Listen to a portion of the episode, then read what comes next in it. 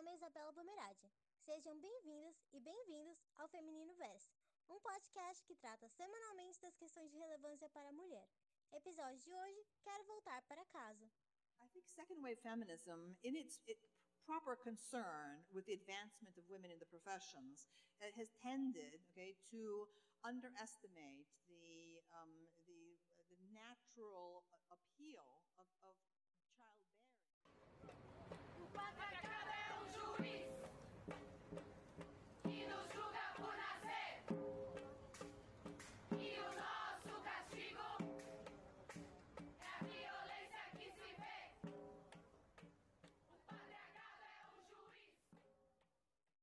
Depois de quase um século lutando por direitos iguais e acesso ao mercado de trabalho, muitas mulheres estão querendo voltar para casa para cuidar dos filhos e dos afazeres domésticos. O meu pensamento é que ser dona de casa para mim hoje é uma dádiva, sabe? Eu me vejo assim como uma mulher única, exclusiva, que foi escolhida para isso. Porque por muito tempo, é, às vezes estava tão cansada, acordar bem cedo, ficava o dia inteiro fora, às vezes me dava uma, vontade, falar, poxa vida, eu queria tanto ficar um pouco em casa, ficar com os meus filhos, ficar, sei lá, não fazendo nada. Aprendi bem rápido que tanto a decisão de permanecer no trabalho como a decisão de sair, nenhuma das, das situações eram fáceis para mim. Tanto é que eu praticamente passei né, a gestação e o período da licença maternidade pensando e avaliando essa questão junto com meu esposo. Não era uma escolha fácil para mim fazer. Mulheres têm lutado para quebrar padrões e se realizarem no seu potencial fora das atividades domésticas. Voltar para casa é um retrocesso? Quem discute o tema é a professora doutora Maria Meire Ferreira, estudiosa dos movimentos feministas e integrante de Frente pelos Direitos da Mulher. Eu não acho que deslegitima nem acho que desvaloriza. É, mas eu não acho também, como eu já falei para você, que seja um número relevante de mulheres que estão tá voltando para dentro de casa, né? Porque fica a pergunta, elas estão sendo sustentadas por quem? Né? Elas estão optando por ser dependentes do, dos maridos? Como que são essas relações que elas estão estabelecendo dentro desse retorno ao lar? São mulheres que já trabalhavam e que resolveram, resolveram agora ficar sobre a a tutela dos seus maridos, digamos assim, né? A história delas tem um ponto em comum. Em 2018, as duas decidiram deixar a profissão que exerciam para se dedicar à família. Ana Paula Barbosa trabalhava desde os 14 anos. Ela foi designer de interiores. Elane Chagas, bióloga de formação, atuou durante anos como professora, mas o desejo de acompanhar o desenvolvimento dos filhos falou mais alto.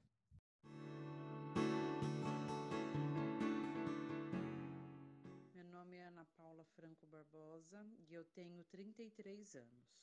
Bem, quando eu descobri a terceira gestação, é, eu já entendi no momento que eu descobri que eu ia precisar avaliar a minha situação atual.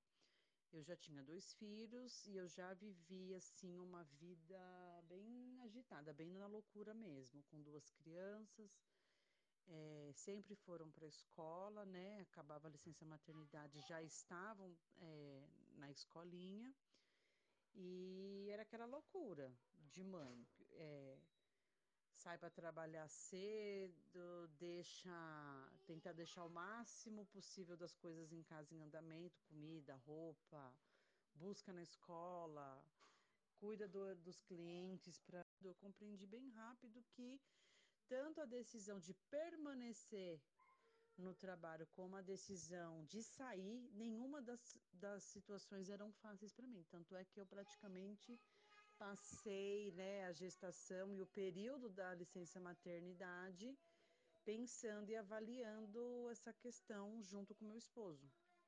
Não era uma escolha fácil para mim fazer. Eu parei para avaliar e realmente escolher o que, que eu ia fazer. Dentre as várias análises de prós e contras, entrou a discussão a respeito das finanças.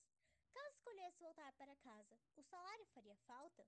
Ana Paula percebeu que, embora o dinheiro ajudasse, o seu grande desejo mesmo era estar mais presente na criação dos filhos. Eu tenho três filhos, É, o meu filho mais velho tem 14 anos, a minha filha do meio tem 6 e a minha filha mais nova tem 3. Eu, eu sempre trabalhei, então eu saía, né, de licença maternidade e antes de voltar mesmo já colocava a criança, assim, parava de amamentar mais cedo para pôr na escolinha e tudo. E sempre trabalhei. E sempre dependi muito da ajuda de terceiros, né? Então, meus filhos sempre ficaram na escola, mas é, dificilmente dava para conciliar o buscar na escola e já estar tá em casa, por conta dos horários mesmo, de escola, de trabalho. Então, sempre tinha um tio, um vovó no meio aí de caminho. E o filho mais velho, ele ficou muito em casa de vovó e a minha filha estava indo para o mesmo caminho. Quando você tem um só, pelo menos foi o que aconteceu comigo. Eu tinha, eu contava muito com as pessoas. Mas quando tem dois, você começa a avaliar esse contar com as pessoas, né? Porque é inevitável. Você educa, quer criar, ensina uma coisa e nem sempre as pessoas vão seguir, as pessoas que estão com seu filho vão seguir a mesma linha que você. Então eu tinha alguns conflitos com relação a isso.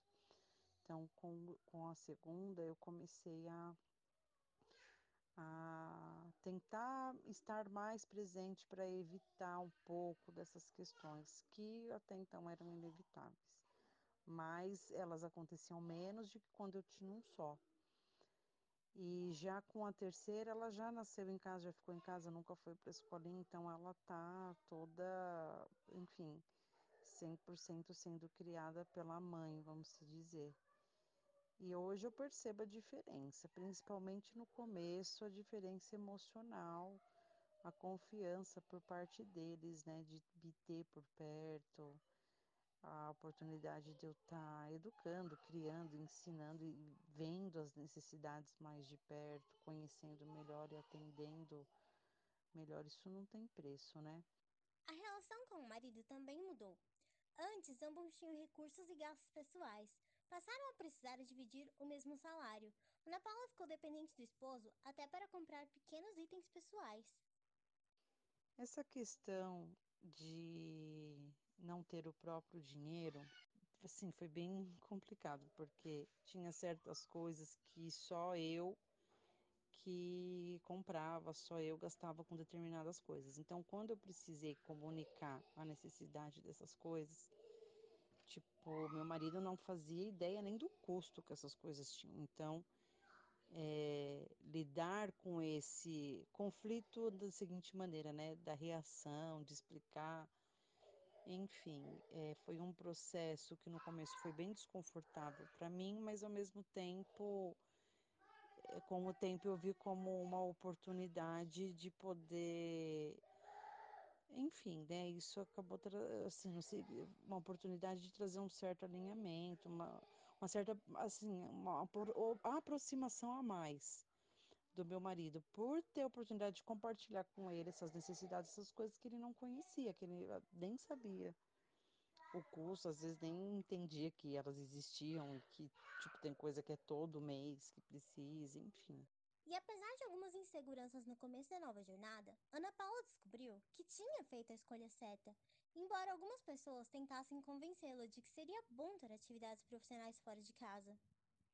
Preconceito, eu vou ser sincera, não me recordo de, de preconceito, não, mas um certo incômodo por parte de algumas pessoas, sim. É, umas conversas estranhas, tipo, ah, por que você não faz isso? Por que você não faz aquilo? Tipo, você não tá pedindo sugestão de nada, não tá se queixando de nada e a pessoa quer sugerir para você com que você pode trabalhar, o que você pode fazer, sem nem ser um assunto. Então, é, dentro dessa situação do outro com relação a mim, eu não me recordo de uma situação assim de preconceito. Por conta da pandemia, Ana Paula acabou ficando ainda mais envolvida com o bem-estar da família. Às vezes, em meio a tantas tarefas domésticas, se pergunta sobre voltar ao mercado, mas em seu coração sente que não quer a vida de antes. Ela se vê como uma mulher em constante transformação e aprendizado, que está onde deveria estar. Na verdade, nada mais é ser o que a gente realmente nasceu para ser.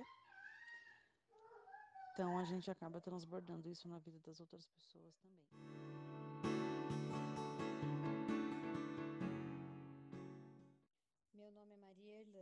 Damasceno Bezerra Chagas. É, sou mais conhecida como Lana. Eu tenho 46 anos. A minha história, minha mudança de vida começou em 2018, quando meu marido nós morávamos em São Paulo e meu marido trabalhava há 13 anos numa empresa e ele decidiu, né, nós decidimos juntos a mudar de estado, porque ele queria montar a própria empresa dele, uma produtora de vídeo. O marido foi primeiro para Santa Catarina, em busca de uma casa para a família. Lana ficou em São Paulo com os três filhos até o final do ano letivo. Como era professora de Biologia e Ciências há mais de 12 anos, também não poderia sair repentinamente da escola, deixando alunos e colegas na mão. No final de 2018, mudou-se para Florianópolis. Lana iniciou sua busca por escola para os meninos e também lugares para ela trabalhar. Algumas escolas a chamaram para fazer entrevista, mas não chegou a ser contratada. Então, ela passou a ficar em casa com um filho mais novo. Na época, com pouco mais de dois anos. Foi quando realmente percebeu, junto do marido, que havia uma necessidade maior de ela ficar em casa.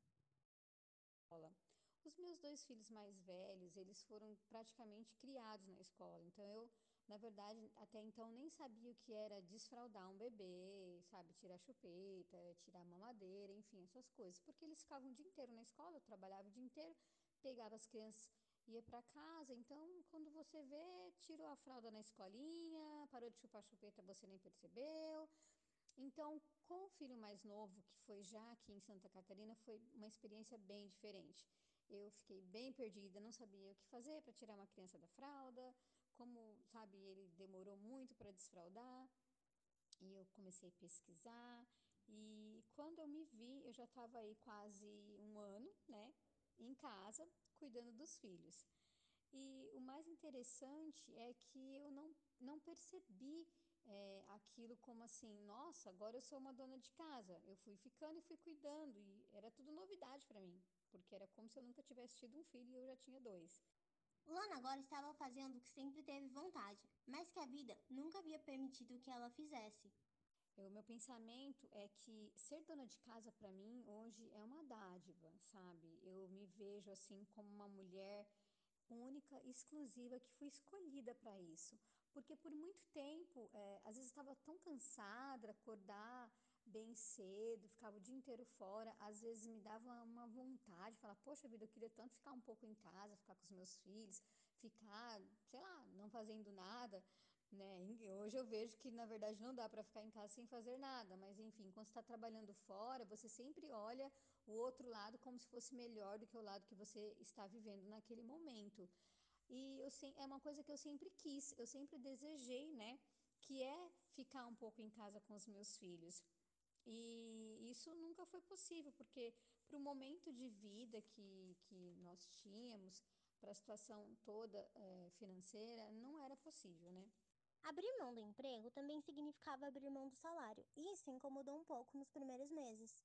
No começo, é, era um pouco desconfortável para mim só a questão do orgulho na, em relação ao financeiro, assim, de ah, poxa, eu sempre trabalhei, né? Sempre tive lá o meu dinheiro caindo na minha conta bancária com o meu nome, enfim. Ou, aí não, então no começo você sente um pouco isso, fala, poxa vida, e agora, né? Eu vou ter que pedir dinheiro para o meu marido. Mas quando isso é bem conversado, bem resolvido, não, não tem essa, essa, essa questão. Lana se sente feliz por ter voltado para casa. Hoje eu me sinto uma mulher assim abençoada, né? Por isso, por poder estar né, em casa em período integral. Eu vejo que em relação à criação dos meus filhos, eu hoje sou uma mulher capaz de educar melhor, né? Acompanhar de perto todas as etapas do crescimento dos filhos. Eu consigo delegar tarefas de forma justa, né? Eu consigo cuidar da organização dos nossos dias para eles serem mais leves.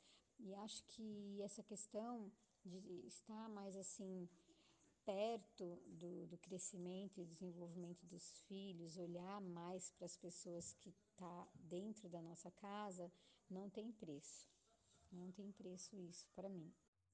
A ex-professora nota, no entanto, que muitas mulheres na posição de dona de casa se sentem inferiorizadas, principalmente em uma sociedade onde as mulheres conquistam cada vez mais destaque na vida pública. O que eu vejo é que ser dona de casa hoje em dia é sinônimo de fracasso, até mesmo para a própria dona de casa. Ela às vezes se sente uma fracassada porque ela não tem um emprego, sabe, formal em algum outro lugar. Eu penso ao contrário disso.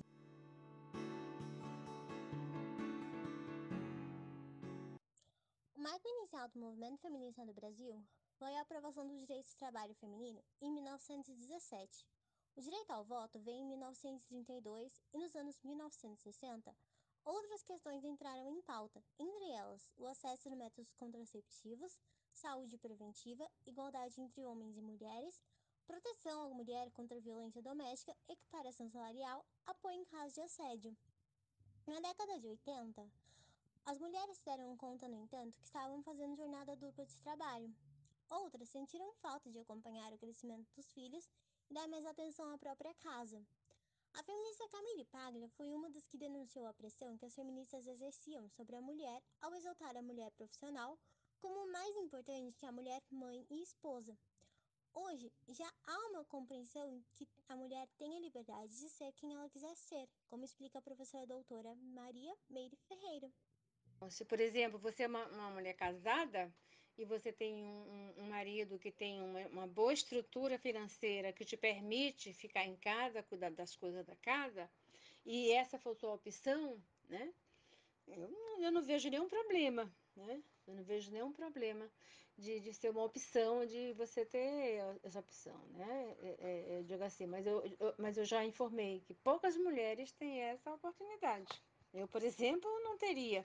Eu sempre trabalhei desde, desde os 14 anos, né?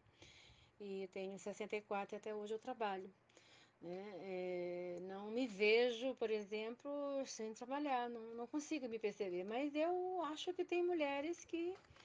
Mas eu respeito quem tem essa oportunidade, quem opta por ficar em casa, por fazer outro tipo de atividade, né?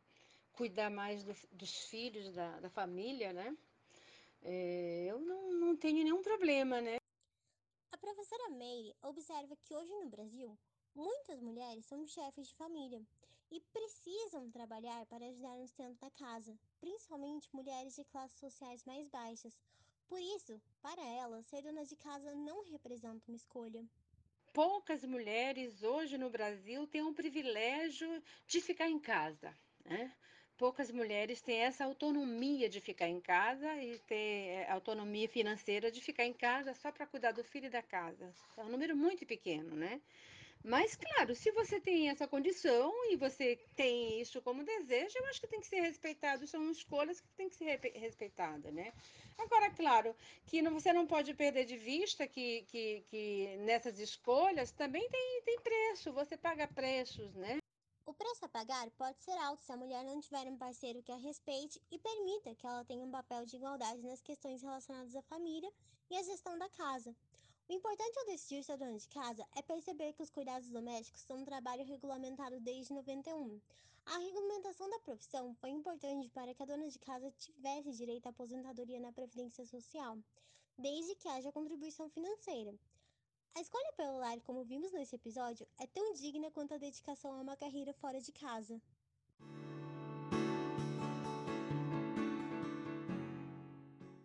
Esse foi o podcast Feminino Verso. Espero que tenham gostado. Compartilhem com os amigos e deixem sua opinião sobre o tema em nossas redes sociais. Eu sou Isabela Lumerade e volto na próxima semana. Até lá!